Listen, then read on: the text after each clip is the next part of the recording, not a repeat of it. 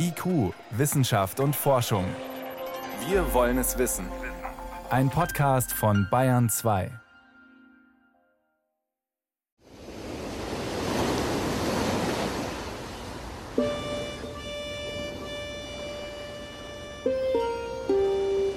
Die Nordsee an der Westküste von Schleswig-Holstein.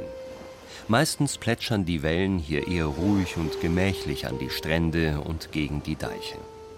Aber der blanke Hans, wie die Nordsee von den Küstenbewohnern genannt wird, kann auch anders. Ganz anders. Heute bin ich über Rungholt gefahren. Die Stadt ging unter vor 500 Jahren. Rungholt-Forschung. Rätsel um die versunkene Stadt in der Nordsee. Eine Sendung von Thomas Samboll. Ob sie wohl geahnt haben, was da auf sie zukommt? Seit Tagen hatten die Menschen an der Nordsee mit einem heftigen Sturm zu kämpfen. Wie ein eiserner Besen fegte er zunächst über England hinweg, um dann in Richtung Dänemark und das heutige Nordfriesland weiterzuziehen. Es regnete Bindfäden. So ein Wetter ist in der Gegend im Winter nichts Ungewöhnliches, auch damals nicht, am zweiten Sonntag nach Epiphanias im Jahre des Herrn 1362 genauer gesagt am 16. Januar. Und Warnungen, die viele Menschenleben hätten retten können, gab es im 14. Jahrhundert keine. Wir unterbrechen unsere Sendung für eine Warnung des Deutschen Hydrographischen Instituts. Für die gesamte deutsche Nordseeküste besteht die Gefahr einer sehr schweren Sturmflut. Deutsche Bucht, West bis Nordwest zunehmend 7 bis 8, orkanartige Gewitterböen, See zunehmend 6 Meter. Was sich dann in der Nacht vom 16. auf den 17. Januar 1362 an der Küste abspielte, darüber berichten alte Chroniken.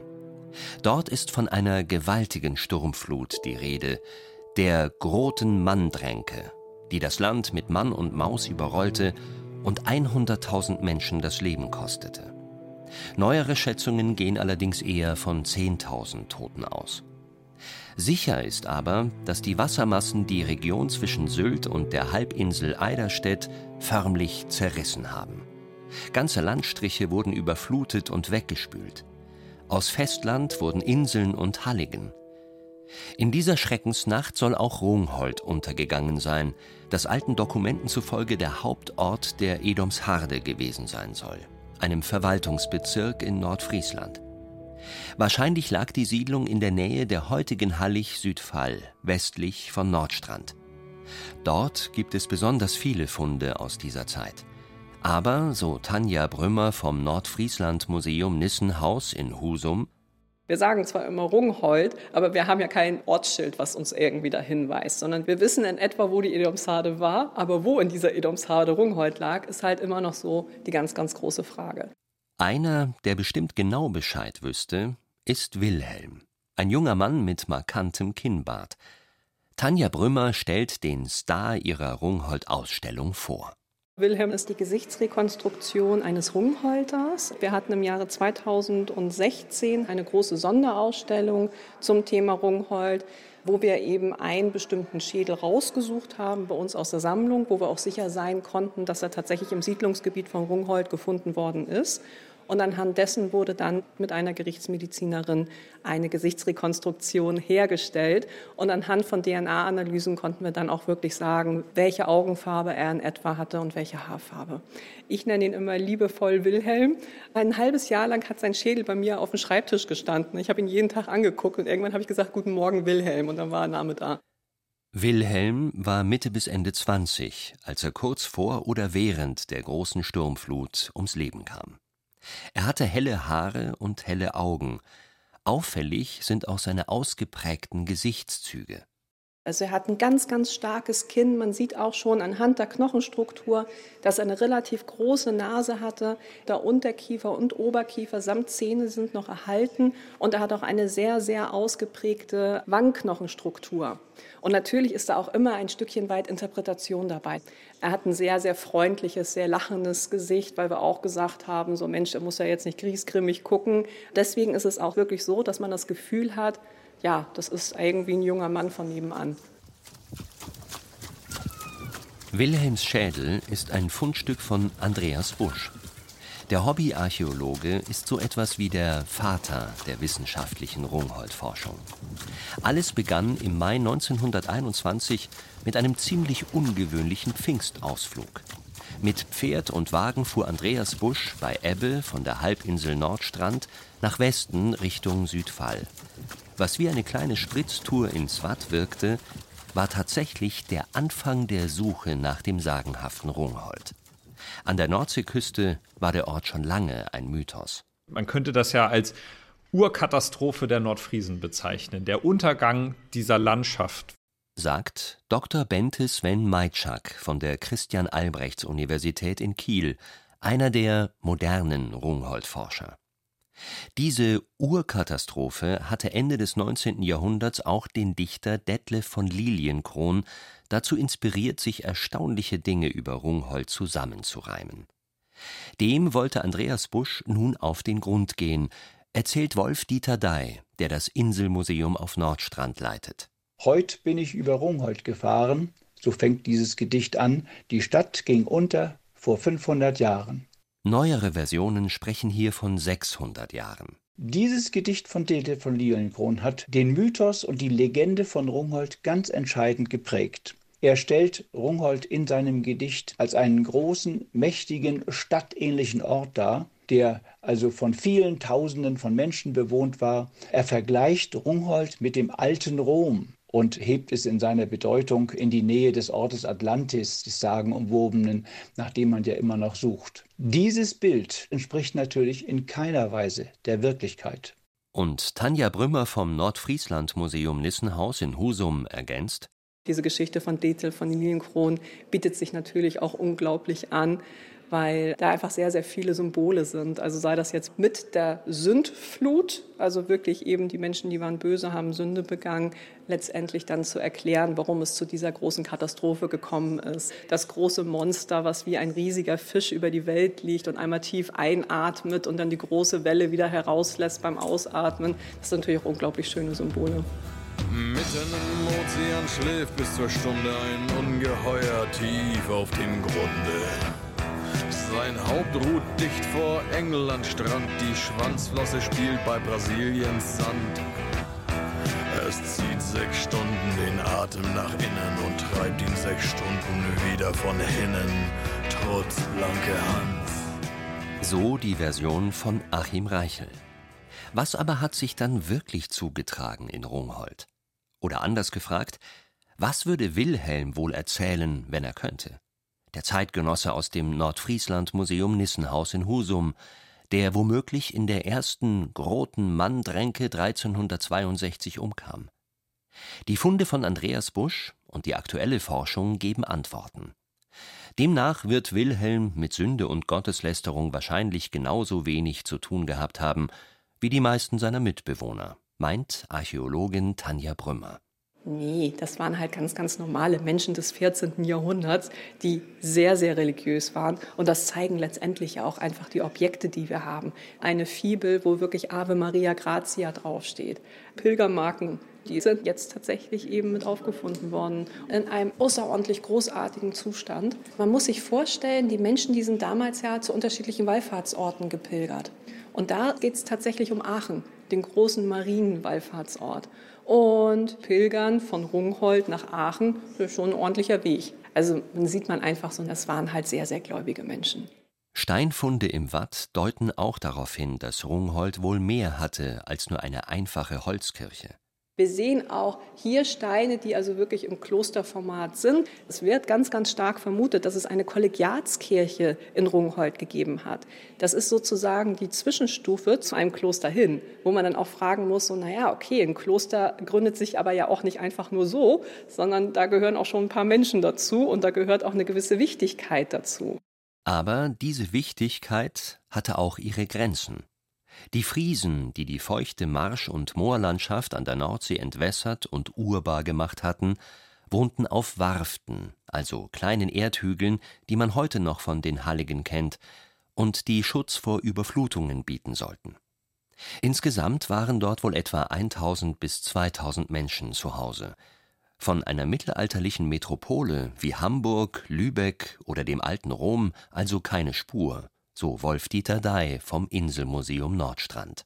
Das ist Rungholt nie gewesen, sondern es war halt ein Marschendorf. Es war ein großes Marschendorf, aber es war eben keine große und mächtige Stadt, wie Herr Lilienkron es in dichterlicher Freiheit eben versucht hat darzustellen. Wenn alles gut läuft, beschert einem der fruchtbare Marschboden allerdings auch reiche Erträge. So war es wohl auch in Rungholt, erklärt Bente Meitschak von der Uni Kiel. Mit Hilfe von Drohnen, Satellitentechnik und Metalldetektoren haben die Wissenschaftlerinnen und Wissenschaftler nördlich der Hallig-Südfall Reste von Warften, Entwässerungsgräben, Brunnen und Deichen sichtbar gemacht. Wenn man das alles richtig schön unter Kontrolle hat, dann sind das ganz tolle Böden für Getreideanbau. Man konnte da große Überschüsse erwirtschaften. Und das Ganze hat wahrscheinlich auch eine politische Dimension gehabt, also dass ganz gezielt von der Oberhoheit, damals dänisches Königtum, diese Friesen wahrscheinlich auch angeworben sind beziehungsweise Vergünstigungen erhalten hatten. Einen gewissen Schutz auch, sodass die das stemmen konnten, diese Landschaft zu erschließen. Aber dann hatte man da auch ein hartes, aber gutes Leben. Also wir wissen, da gab es richtig viel zu essen wie viele fette Ochsen die da essen konnten und was die da für Feste feiern konnten. Und das ist in den Zeiten einfach keine Selbstverständlichkeit.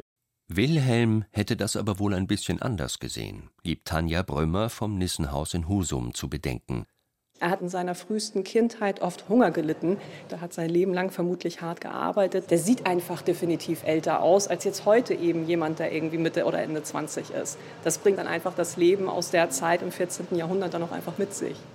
Warum Wilhelm als Kind hungern musste in einem so ertragreichen Umfeld, das bleibt unklar. Klar ist, was in dieser Zeit in Rungholt vor allem auf den Tisch kam. Hinweise darauf finden sich zum Beispiel in dem komplett erhaltenen Kugeltopf aus Keramik, den die Wissenschaftlerinnen und Wissenschaftler im Watt gefunden haben. Im Inneren des rund 25 Zentimeter großen, eher schlichten Kochgefäßes hat Bente Meitschak sogar noch Brandspuren entdeckt. Gerade in Nordfriesland auf den Inseln, auch bis in die Neuzeit hinein, gab es sehr viele Eintopfgerichte, wo in unterschiedlichsten Formen halt Getreide, Fisch und Fleisch verarbeitet worden sind. Und sowas wird hier in diesem Topf damals auch drin gewesen sein, vor 700 Jahren.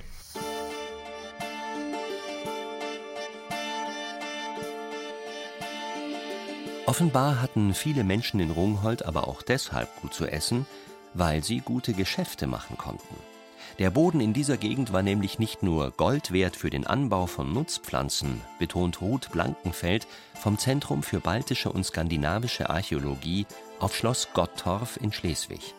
Er enthielt auch noch einen ganz anderen Schatz, der im Mittelalter äußerst begehrt war. Salz dass man hier Salztorf abgebaut hat, mit Salz gesättigte Torfe, daraus Salz gewonnen hat und dieses schwarze Salz, wie man sich das vorstellen muss, verhandelt hat. Diese Torfe baut man ab, dann werden sie sehr, sehr lange gesiedet und das, was zurückbleibt, ist natürlich nicht so ein reines Salinensalz, wie wir es heute kennen und schmeckt auch laut Berichten relativ bitter. Aber ist natürlich das Gold des Nordens, weil man es in unheimlichen Mengen brauchte zum Konservieren.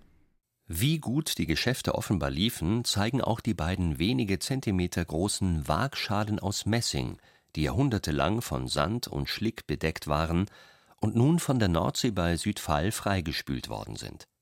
Karina Schnakenberg untersucht die neuesten Fundstücke aus dem Watt für ihre Magisterarbeit an der Uni Kiel.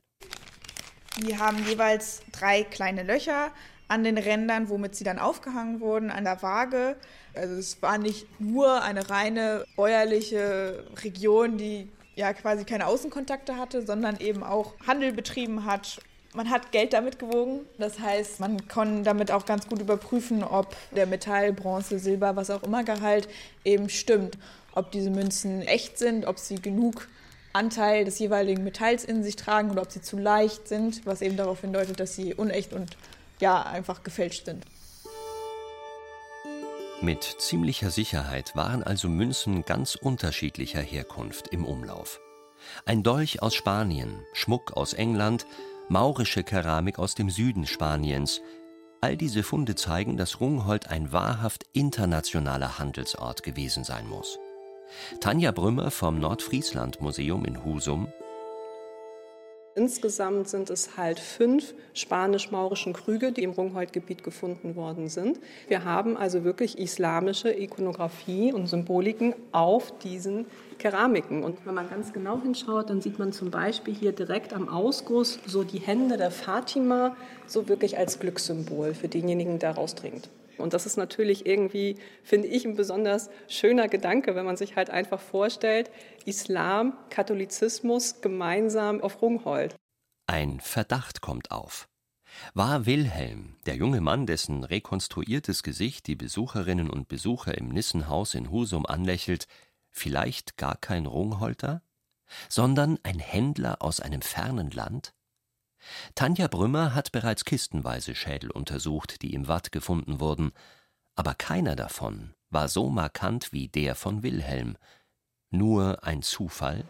Das war eben noch so ein kleines bisschen so meine Hoffnung, dass wir den Mauren finden auf Rungholt, weil wir haben ja doch sehr, sehr viele Waren, die dann wirklich ja aus Südspanien im 14. Jahrhundert dann ja nach Rungholt gekommen sind. Und das wäre natürlich jetzt spannend gewesen, eben auch genau einen passenden Menschen dazu zu finden, war jetzt nicht so. Aber dafür haben wir dann halt Wilhelm. Ohne einen Hafen als Tor zur Welt wären aber wohl weder Mauren noch andere weit gereiste Besucher in die Marschen und Moore der Edomsharde gekommen, und aus Rungholt wäre nicht viel geworden. Doch auch damit konnte der legendäre Ort auftrumpfen. Und das kam so, erklärt Bente Meitschak von der Uni Kiel. Das muss man sich so vorstellen, dass es da Sielhäfen gegeben hat, also wo vom Binnenland das ganze Wasser rausgeführt werden musste. Durch den Deich wurden diese Sieltore gebaut und dahinter bildet sich dann im Vorland ein breiter Priel also diese Gezeitenströme im Watt, den man dann mit Schiff gut erreichen kann. Und deswegen sind diese Siele immer die bevorzugten Hafenplätze, weil man da mit dem Boot sehr dicht an die Siedlungsgebiete rankommt. Und dann hat man wahrscheinlich auch im Bereich dieser Siele hinterm Deich dann die entsprechenden Siedlungen, die dann mehr auf den Hafen ausgerichtet sind.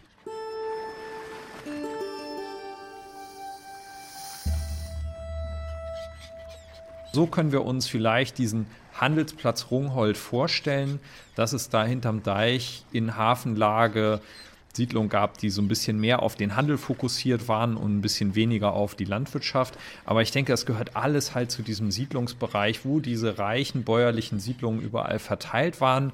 Und die haben so eine Einheit und so ein Netzwerk gebildet. Also ich denke, das ist wahrscheinlich das, wo der Mythos der Wahrheit am nächsten kommen wird. Also denen ging es da im Grunde richtig gut und dann kommt irgendwann das Meer. König will dieken, Demut wieken. So heißt es seit jeher an der Nordseeküste. Wer nicht deichen will, muss weichen. Auch die Rungholter hatten damals zum Schutz gegen den blanken Hans, also die Nordsee, die ersten Deiche gebaut. Und das war auch bitter nötig, denn heute weiß man, dass weite Teile des Marschlandes, in dem sie sich niedergelassen hatten, unter dem Meeresspiegel lagen. Andreas Busch hatte die Reste eines solchen Bauwerks in der Nähe von Südfall entdeckt. Ob es der Deich von Rungholt war?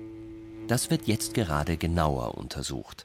Das ist ein sehr großer Deich. Da sind wir jetzt sehr zuversichtlich, dass tatsächlich ein Seedeich war. Und der könnte durchaus auch eine Höhe von drei Metern gehabt haben. Aber es war dann am Ende halt nicht genug für das, was kam. Schrei, die Stadt ist versunken und Hunderttausende sind ertrunken. Wo gestern noch Lärm und lustiger Tisch, am anderen Tag der stumme Fisch. Vermutlich haben die Rungholter also nicht geahnt, was da auf sie zukommt. Sonst hätten sie die Deiche verstärkt. Oder gab es Gründe dafür, dass sie sich nicht mehr ausreichend um die Schutzbauten kümmern konnten? Krankheiten wie die Pest zum Beispiel, die damals vielerorts grassierten. Auch darüber wird vielfach spekuliert. Tanja Brümmer hat ihren Wilhelm und andere menschliche Knochenfunde auf bestimmte Erkrankungen hin untersuchen lassen. Aber also wir hatten so ein bisschen gehofft, dass wir den Nachweis auf Malaria finden, in Anführungsstrichen. Und zwar gab es eigentlich über viele, viele Jahrhunderte hier oben das Marschenfieber. Das ist im Endeffekt, wenn man so möchte, die nordeuropäische Malaria. Das gab es auch tatsächlich noch bis zum Zweiten Weltkrieg. Und eigentlich war so ein bisschen die Hoffnung, dass wir sozusagen den frühesten Nachweis finden auf das Marschenfieber. Und das haben wir halt leider nicht. Also wir haben wirklich nur schriftliche Zeugnisse aus dem 18. Jahrhundert, aber halt leider nicht aus dem 14. oder aus dem 15. Jahrhundert. Ein wichtiger Faktor für den legendären Untergang Rungholz dürfte jedoch hausgemacht sein. Möglicherweise haben sich die Menschen dort mit der Entwässerung der Marsch ihr eigenes Grab geschaufelt weil der Boden dadurch immer weiter absackte. Schlimme Folgen wird auf jeden Fall der Salz-Torfabbau gehabt haben, meint Rungholt-Forscherin Ruth Blankenfeld, die von einem extremen Eingriff in die Natur spricht. Man hat erstmal den oberen Teil, die Klei, ab nehmen müssen, ist dann noch mal tiefer gegangen, hat den Torf abgenommen, hat so halt künstlich einen anderthalb bis zwei Meter die Landschaft tiefer gelegt und das ist natürlich fatal, wenn dann wirklich mal eine Sturmflut kommt. Also das, womit man sich sein Reichtum erwirtschaftet hat, ist zugleich aber auch der Sargnagel gewesen für viele Landschaftsteile. Tatsächlich stand Rungholt aber ohnehin schon auf ziemlich wackeligen Beinen, erklärt Küstenarchäologe Dirk Meyer. Was die Bewohner nicht wissen konnten, Sie hatten ihre Siedlung zwar nicht völlig auf Sand gebaut, wirklich guten Halt bot der Tonboden in einem eiszeitlichen Schmelzwassertal aber auch nicht. Der Untergrund war nicht fest, der ist richtig weggerissen worden. Und das merken wir heute, wenn Sie eine Wattwanderung machen. Es gibt immer so richtig Schlicklöcher, wo man so richtig wegsackt. Das ist da sehr stark verbreitet. Also der Untergrund war nicht stabil. Und das Meer hat sich genau diese alten Schwächezonen gesucht und ist genau in diese Zonen eingebrochen.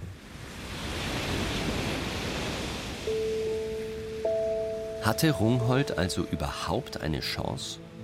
Wohl kaum angesichts der Wucht und Gewalt einer bis dahin noch nie dagewesenen Sturmflut. Andere Orte an der Küste wurden jedoch genauso von der Katastrophenflut weggeschwemmt.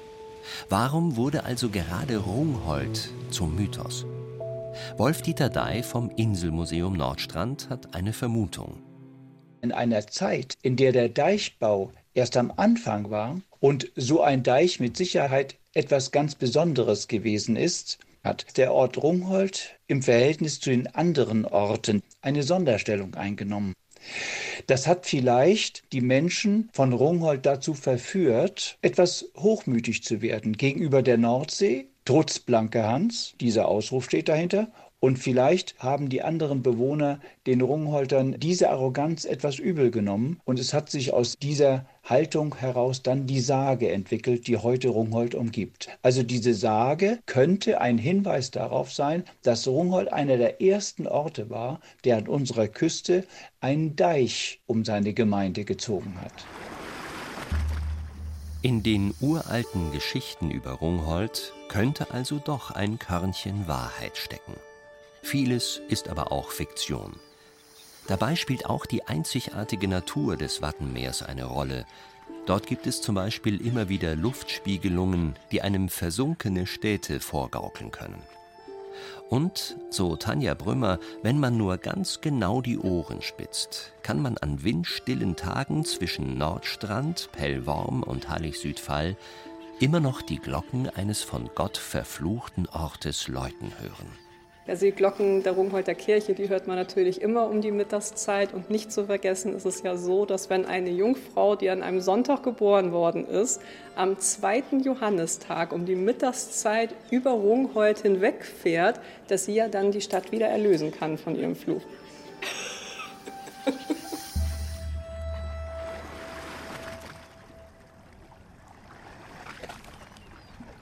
Sie hörten Rungholt-Forschung – Rätsel um die versunkene Stadt in der Nordsee. Eine Sendung von Thomas Samboll.